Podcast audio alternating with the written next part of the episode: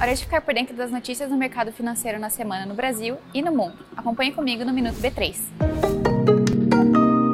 Vamos começar com um resumo das movimentações na Bolsa do Brasil. Começando pelo Brasil, o Ibovespa fechou em queda de 0,84% nesta sexta-feira, pressionado pela baixa nos papéis dos bancos, ainda sob efeito do comunicado da varejista Americanas apontando inconsistências fiscais de 20 bilhões de reais. A ação da empresa recuperou parte do tombo da véspera. Os investidores ainda repercutiram dados do índice da atividade econômica e monitoraram novas sinalizações do governo quanto à política fiscal. No acumulado da semana, o Ibovespa subiu 1,79%, em linha com o ambiente positivo no exterior e arrefecimento dos receios quanto ao novo governo.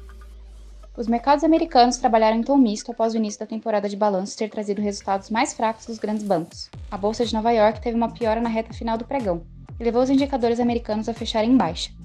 Já as principais bolsas europeias fecharam em alta, repercutindo a divulgação de indicadores econômicos como a leve alta da produção industrial na zona do euro em novembro. As bolsas asiáticas fecharam majoritariamente em alta. A exceção ficou por conta da bolsa de Tóquio, que foi pressionada pela queda dos papéis da varejista Fast Retailing, após a divulgação do lucro abaixo do esperado. Não esqueça de seguir a gente nas nossas redes sociais. Boa noite, bons negócios e até segunda-feira.